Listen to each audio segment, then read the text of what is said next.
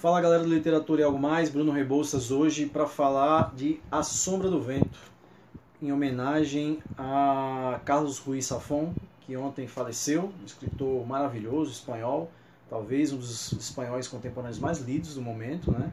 É, o primeiro livro, esse que eu adoro, é de 2006 e é formado por uma tetralogia, são quatro livros que abarcam a história do Cemitério dos Livros Esquecidos. Então vamos falar um pouquinho disso hoje, até como, como uma ótima indicação de leitura, mas uma homenagem a esse escritor que infelizmente morreu tão jovem, é, vitimado por um câncer, que vinha tratando há alguns anos já. Ele era roteirista, escritor e, e, e tinha todos os seus livros têm uma pegada muito filme, né? E, segue um roteiro muito eletrizante muitas vezes. E eu vou falar dos quatro livros hoje.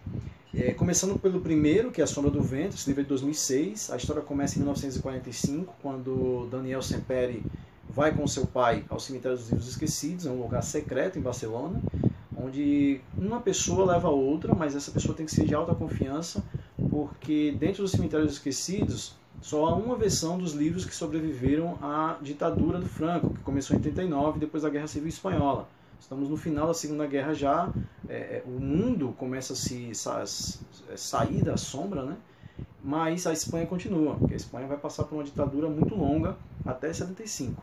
Né? Então, Daniel escolhe a sombra do vento quando entra no cemitério dos livros esquecidos, mas a verdade é uma peculiaridade do, do, mundo do leitor, é o livro que escolhe você. Né? Então, é a sombra do vento que escolhe Daniel.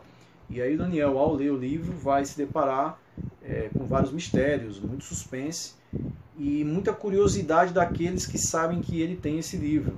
E possivelmente é a última edição, é o último exemplar. E aí a vida dele também começa a correr risco e a gente vai entendendo no, no labirinto que o Safon vai montando que o livro tem tudo a ver com a história da família dele, com a história da mãe do Daniel, que não aparece no livro, já aparece como morta, já ela foi assassinada. Mas isso só vai acontecer lá para frente, né? Isso não é um spoiler, isso tá aqui inclusive na sinopse.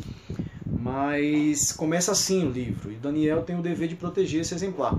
E vai conhecendo vários outros personagens, inclusive um dos mais simpáticos personagens do livro, se chama Fermin, seu grande amigo, um mendigo que ele conhece num dia chuvoso é, depois de uma decepção amorosa. E eles dois vão começar a investigar quem é Julian Carax, que é o autor de A Sombra do Vento. Então é o primeiro livro do Safon que eu indico dessa tetralogia, é A Sombra do Vento, que para mim é o melhor dos quatro. Eu vou falar um pouquinho dos quatro que vão se complementando e, e tem muito de realismo mágico, tem muito de, de algo muito cinematográfico. Eu acho que A Sombra do Vento, se fosse um filme, é, seria justamente igualzinho ao livro. É, o segundo livro, e aí eu vou fazer uma, uma diferenciação aqui. O Jogo do Anjo, ele é o segundo livro, ele saiu em 2008. Só que a história, ele, ele, a sequência da história, e eu li assim, então eu vou indicar a sequência da história, não vou indicar a sequência cronológica das publicações. É O Prisioneiro do Céu, que é a continuação direta de A Sombra do Vento, são os mesmos personagens, é a continuação da história literal.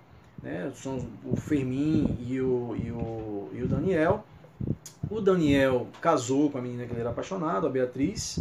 Eles têm um filho. E a história já, já salta um pouco mais, já é 1957. E, e a história vai se delineando. Nesse livro, o mistério da, da, do caso da mãe do Daniel começa a aparecer de uma maneira mais forte. Então, Daniel vai entrando num universo que para ele era inédito, né? que ele não sabia porque contaram para ele que a mãe dele morreu é, é, de doença e tal, e na verdade não foi isso. Tinha uma relação com a Guerra Civil Espanhola. Mas eu não vou contar para vocês não perderem o spoiler. Esse livro é maravilhoso também, ele é mais fininho. E o terceiro livro na história é O Jogo do Anjo. Ele é o segundo de publicação, mas você pode ler A Sombra do Vento, O Jogo do Anjo, O Prisioneiro do Céu e O Labirinto dos Espíritos, que é a última edição, não sei se tem no Brasil ainda. Mas o Jogo do Anjo já é o passado. O Jogo do Anjo, aqui as coisas vão começar a se encaixar porque o livro se passa em 1920, nos anos 20, na verdade, né? Então, os pais do Daniel ainda estão se conhecendo e tem várias questões, porque a Espanha nos anos 20 também viveu outra ditadura, a ditadura do Primo de Rivera. Né? Depois da ditadura do Primo de Rivera, vai vir um momento democrático, vai ter é, vai acabar a monarquia, vai ser é, assim, o período da Segunda República Espanhola, uma colisão de partidos de esquerda vão ganhar a eleição, e a partir disso a, a, a resposta dos militares é um golpe de Estado que vai acarretar, acarretar na, na Guerra Civil Espanhola. Então esse livro é fundamental para conseguir entender. É, e é meu, esse é mais misterioso, esse tem mais de coisas místicas, tem muito de realismo mágico nesse livro. É, algumas coisas só se encaixam nessa, nesse tipo de linguagem literária, né? nessa estrutura do realismo mágico que a gente tanto adora, né? que aqui no, no, no nosso continente é muito famoso e foi o grande boom sul-americano foi justamente com o realismo mágico, não só com Garcia Marques, mas com diversos outros autores. Né? Garcia Marques é o maior expoente, com certeza, o mais famoso pelo menos. É, então, so, o Jogo do Anjo é o terceiro livro da tetralogia do Cemitério dos Livros Esquecidos. E aí o, o último livro, que seria esse é de 2016, ele é um gigantesco, tem mais de, eu acho que 900 páginas, 900 e, e cacetado, 921 páginas, é o Labirinto dos Espíritos. Eu não, não verifiquei antes de gravar o vídeo se essa edição já tem no Brasil. Eu acredito que sim, porque 2016 ele saiu, três anos já, quatro anos já dá para fazer uma edição bacana, né? E como ele era da Planeta, a Planeta está no mundo inteiro. Esse, esse livro ele é o mais bem construído, na minha opinião. Ele é o mais bem construído. Ele tem uma estrutura incrível, até mesmo porque ele é enorme, então ele passou de um, do último livro até esse, que foi a publicação do Prisioneiro do Céu, que passaram quase, passaram quase 10 anos.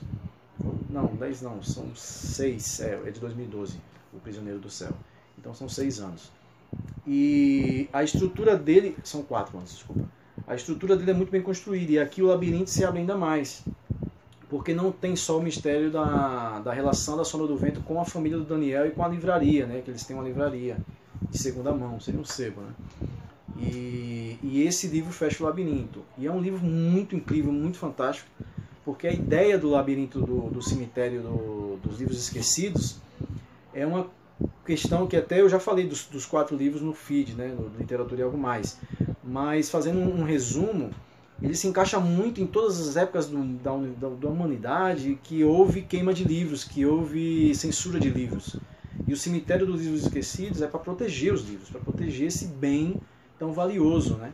E A Sombra do Vento se encaixa nisso porque A Sombra do Vento é um livro contra o regime, é um livro contra o franquismo, é um livro que está censurado. Né? E a proteção desse último exemplar é fundamental para que a memória dele siga. Né? E são esses quatro livros, eu adoro essa tetralogia, sou completamente fascinado no estilo do Safon. É, lamentei muito a morte dele ontem, então eu trouxe hoje esses quatro livros para vocês que não conhecem ou que já conhecem, revisitar, ou que já ouviu falar, mas não leu. É, coloca na frente da sua lista, vai valer muito a pena. A Sombra do Vento é fantástico, é o melhor para mim dos quatro livros. Esse é o mais bem construído, mas eu tenho um carinho muito especial pelo Prisioneiro do Céu porque eu fiz mestrado em Barcelona, morei em Barcelona e antes de ir a Barcelona, tipo, uma semana antes eu terminei esse livro. Então eu fui com todas as paisagens, todos os nomes de ruas, todos os lugares que o Daniel e o Fermin iam é, em Barcelona e eu fiz muitas vezes esse caminho. Então eu tenho um carinho especial muito grande assim pelo Prisioneiro do Céu. A Sombra do Vento é o melhor e o Labirinto dos Espíritos é o mais bem construído. Espero que vocês tenham gostado. Se vocês já leram Zafon, deixa algum comentário aí, comenta o que vocês mais gostam da obra dele. E tem um conceito dele, tem a frase inteira, mas eu não vou lembrar, que quando você lê um livro, você não lê somente esse livro, né? Porque outras pessoas também leram. E o escritor que o fez deixa sua alma nele, deixa o seu coração nele. Então, quando a gente lê um livro, a gente lê a alma do autor e a gente lê também e conhece a alma das outras pessoas que leram o mesmo livro. Né? Cada livro tem vida própria e não é você que escolhe o livro, é o livro que escolhe você. Então é isso aí, bom final de semana e um abraço. Para curtir mais conteúdos do Literatura e Algo Mais, acesse nosso Instagram, arroba Literatura e Algo Mais, e o perfil no Facebook do mesmo nome, Literatura e Algo Mais. Um abraço.